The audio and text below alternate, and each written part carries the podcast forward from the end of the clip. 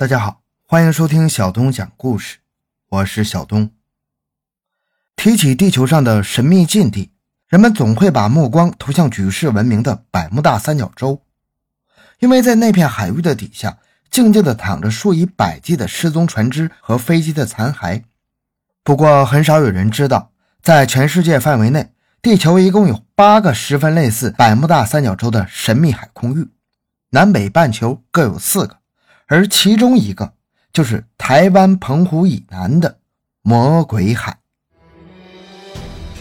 回到现场，寻找真相。小东讲故事系列专辑由喜马拉雅独家播出。更多精彩，请关注同名微信公众号“小东讲故事”。澎湖列岛位于台湾本岛与福建之间，台湾海峡中央偏东。东澎湖列岛的地理位置距台湾本岛最近处嘉义县东石乡鳌谷村仅四十五公里，西距福建省最近处的晋江围头一百四十公里。整个列岛由大小六十四个岛屿组成，范围分布很广。从北端的木斗屿至南端的七美屿，长约六十千米；从东边的茶毛屿至西缘的花屿，宽约四十公里，总面积一百二十九平方公里。是扼守台湾的主要屏障。再有，澎湖列岛往北可抵达马祖列岛、大陈岛和舟山群岛，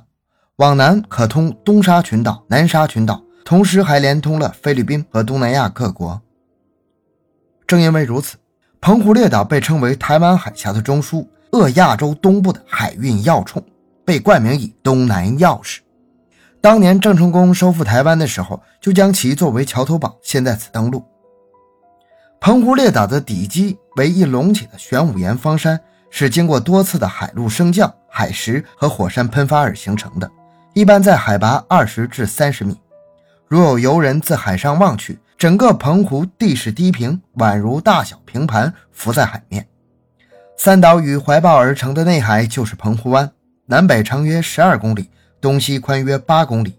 北口为牛公湾海峡，一建跨海大桥，不能航行。南口被丰贵里半岛和渔翁岛所扼，宽约三点三公里，水深最深处达六十二米，是台湾地区冬季最理想的避风锚地。不过，比起如母亲般温柔的澎湖湾来，位于澎湖以南的魔鬼海就完全是一片狰狞的面目了。魔鬼海这个名词最早出现于日本占领台湾时期，那个时候。日本的飞行员就已经将一块接近澎湖西南三十海里的海空域列为少去为妙的地带，因为飞机每当飞临那片蓝天，总有一些怪事发生，例如飞行的磁罗盘疯狂的打转，海面忽然蹦出白光，云朵呈现圆球状等超乎自然的现象。令人奇怪的事情不止于此，从那时起。飞机和船只的神秘失踪，就成为让当时驻守在台湾的日军头痛的事情。一九四三年的一天，日军台南航空队的一架零式战斗机在澎湖上空做飞行训练时，顶着明晃晃的太阳，大白天的就在众目睽睽之下消失了。当时至少有四艘渔船上的人同时看见这架战机飞进一朵云朵中，但再没见它飞出来。这个事件相当清楚地被记载了。当时日本帝国海军情报处记录的参谋军官也因为出身于海军飞行员，在报告上写下了“不明因素于空中失踪”的字样。日军战斗机的失踪似乎唤醒了徘徊在澎湖周围的幽灵。一九六二年一月八日，台湾国民党空军第三十四中队一架 P-2V 电子侦察机在一个深夜从新竹起飞。出海后，以超低空飞行躲避大陆沿海地区的雷达防空网，并全程实施通讯管制，以只收不发的手听方式执勤。这架载满了十三个人的电子侦察机，在超低空通过位于台中港外海二十五海里的海军军舰的时候，由于依规定不能以无线电通报，因此以亮灯的方式向这艘海军军舰做回报，随即转向二百二十度航向的另一个检查点。也就是位于澎湖群岛西南方的某一个点，但是直到第二天，这架飞机却没有返回新竹机场，也没有发回任何信息，就此失踪了。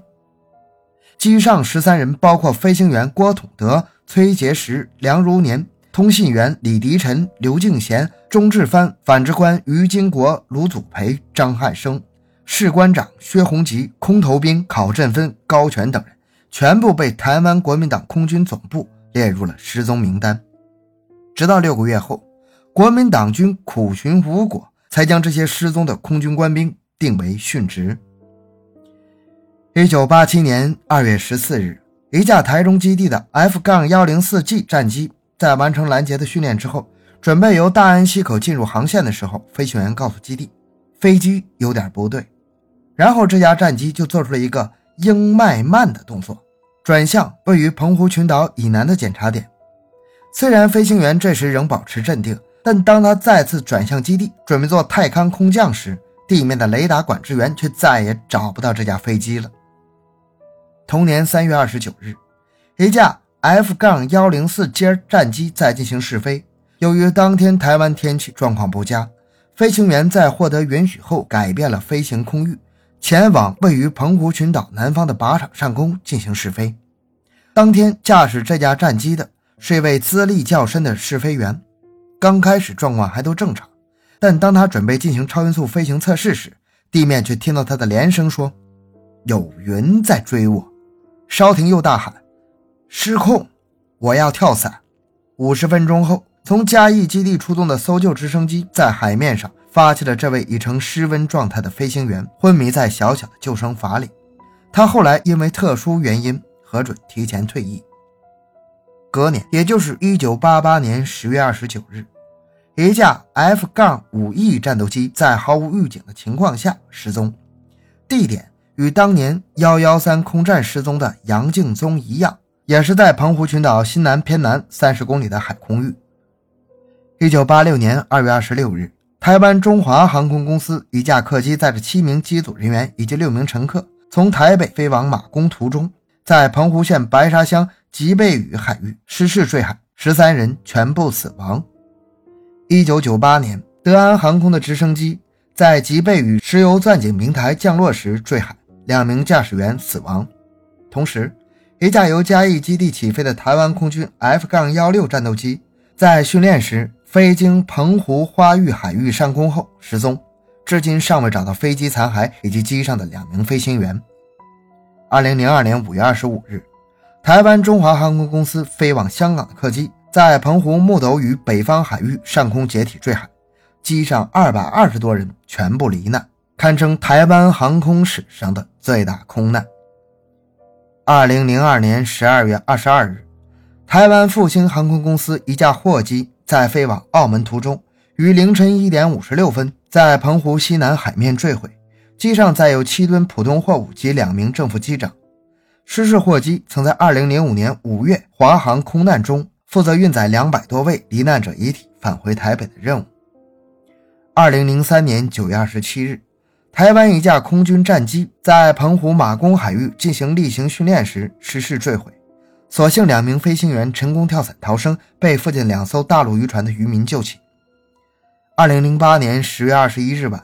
台湾空军一架 IDF 战机从台中清泉港机场起飞，半小时后在澎湖外海失去联络，机上两名飞行员遇难。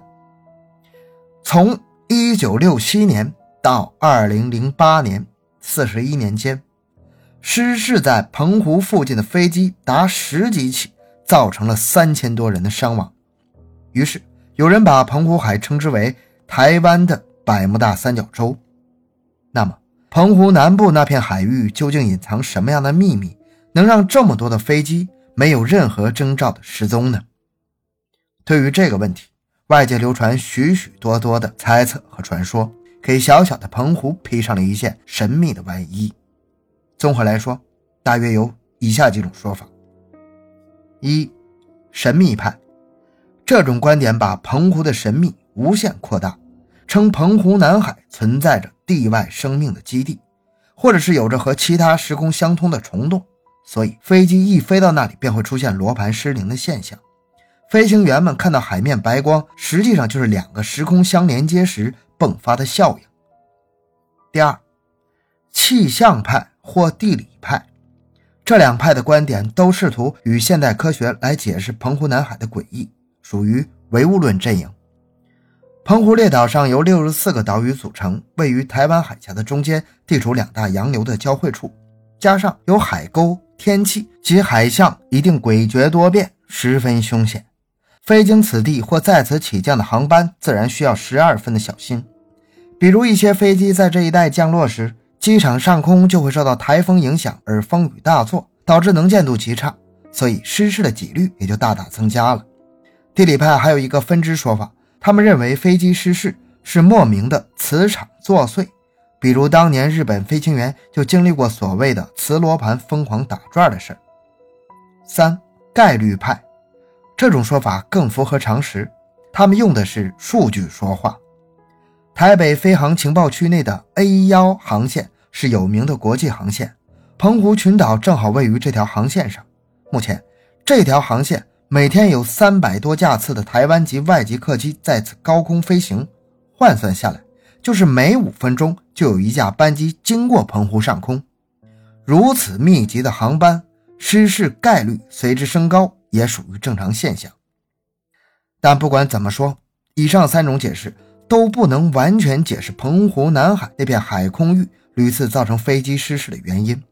也许澎湖南海上空真的存在一个神秘的时空，也许。莫名的磁场真的会给飞机带来干扰，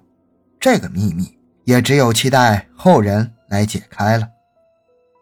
好，这个故事讲完了。小东的个人微信号六五七六二六六，感谢大家的收听，咱们下期再见。